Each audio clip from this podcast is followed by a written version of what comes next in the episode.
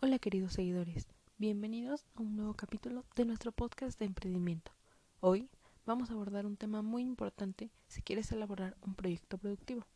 Como cada semana, le daremos seguimiento a los conceptos necesarios para que este proceso te sea más fácil de elaborar. Primero necesitamos definir qué es un proyecto.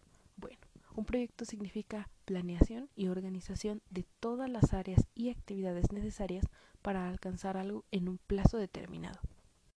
Vamos a comenzar hablando sobre el plan de proyecto. Bueno, el plan de proyecto lleva una fase de planeación que tiene las siguientes preguntas. Es qué vamos a hacer, quién lo va a hacer, cuánto tiempo van a durar estas actividades contenidas dentro del proyecto y cuál será el costo del proyecto. Para planificar un proyecto son necesarios ciertos elementos que van a estructurar nuestras ideas para ayudarnos a llegar a una conclusión mucho más rápida de nuestro proyecto. Por ejemplo, primero tenemos la matriz FODA, que es necesaria a la hora de realizar un proyecto. Esto significa fortalezas, oportunidades, debilidades y amenazas. Las fortalezas son los puntos fuertes, capacidades, recursos y ventajas que tu empresa va a tener. Las oportunidades son factores del entorno que son positivos y favorables para tu empresa. Las debilidades son puntos débiles y aspectos desfavorables de una empresa.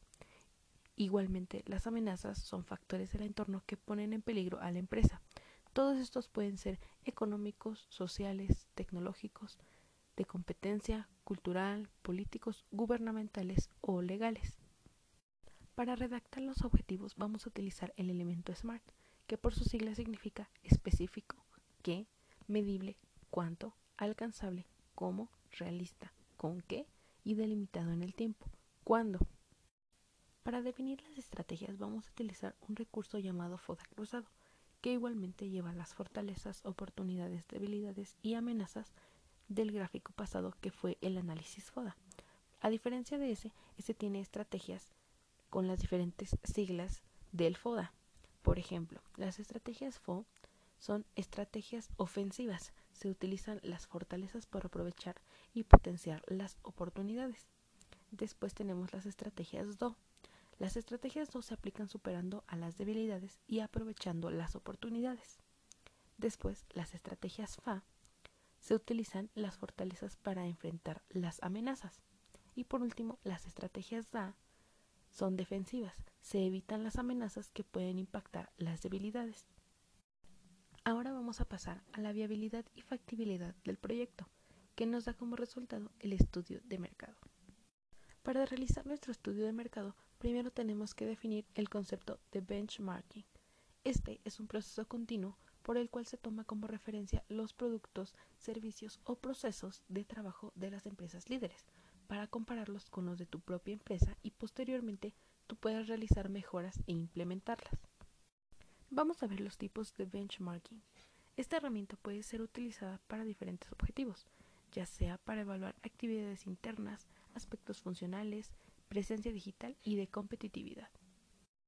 Primeramente tenemos el competitivo. Este es el análisis que se realiza para medir diversos aspectos que desean conocer y evaluar la empresa versus a sus competidores principales, y así detectar los elementos relevantes que pueden ayudar a la empresa a mejorar. Después tenemos el funcional.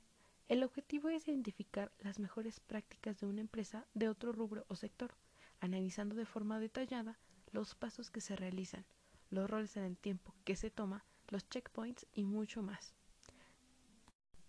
Tenemos el digital, que es un estudio que se recomienda realizar para evaluar los canales digitales utilizados y así conocer la realidad detrás de cada una de ellas. Para poder examinar de forma completa, se divide en aspectos cualitativos y cuantitativos. Después tenemos el interno, este se realiza con frecuencia cuando las empresas tienen diversos departamentos y poseen varias prácticas a la hora de ejecutar los procesos o realizar una actividad similar. Ahora sí, para realizar nuestro estudio de mercado hay una serie de pasos que debemos seguir. El paso 1 es identificar la competencia. De esta existen tres tipos. Los directos que venden lo mismo o satisfacen la misma necesidad que nuestra empresa. Compiten por el mismo segmento de mercado. Después, los indirectos, no venden lo mismo que nosotros, pero pueden llegar a satisfacer las mismas necesidades. Y los potenciales son aquellos que aún no han ingresado al mercado, pero que tienen altas probabilidades de hacerlo en breve. El paso 2 es determinar los rubros o aspectos a evaluar. Tenemos aquí que determinar qué aspectos se evaluarán en la competencia, por ejemplo, calidad, servicio y precio. El paso 3 es igualmente definir los rubros o aspectos a evaluar.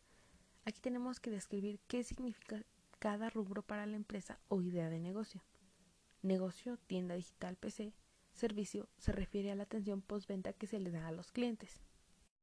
El paso 4 es definir la importancia de cada rubro a evaluar.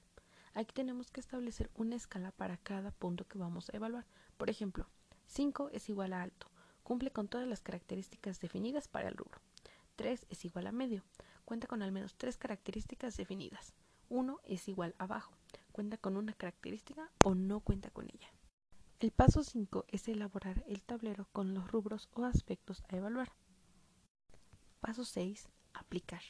Paso 7. Analizar resultados. Y el paso 8 es definir las estrategias de mercado. Y ahora sí pasamos al último proceso, que es el estudio técnico. ¿Qué es el estudio técnico? Bueno, en este se determina la capacidad de producción y el tipo de tecnología que deberá utilizarse para la fabricación de los productos. Es muy importante que la capacidad sea la adecuada, ya que si se tiene menor a la que se necesita, se corre el riesgo de no producir lo que el mercado está requiriendo. Contrariamente, si se tiene capacidad en exceso, se incurre en inversiones improductivas que afectan negativamente el rendimiento del proyecto de inversión. Los objetivos del estudio técnico son 1. Verificar la posibilidad técnica de fabricación del producto que se pretende crear y 2 analizar y determinar el tamaño y la localización óptima, los equipos y las instalaciones requeridas para la producción.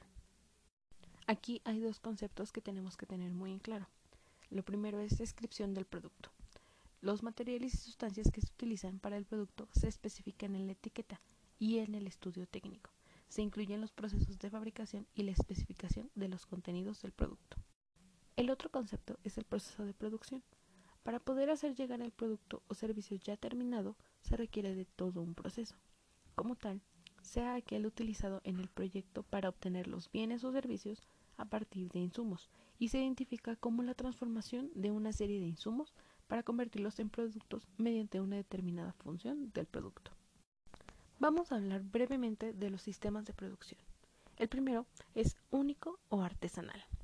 Sus características es un volumen bajo, y alta especialización y tecnicismo. Sistema continuo. Sus características son volumen alto y sin variación, poca adaptación a los cambios y este es automatizado. Sistema lote. Sus características son la producción ligada a la demanda y este se realiza de acuerdo a pronósticos. Sistema proyecto. Sus características es producción por especificaciones. Sistema masa. Características. Es semiautomatizado y automatizado. Con esto último terminamos nuestro episodio de hoy.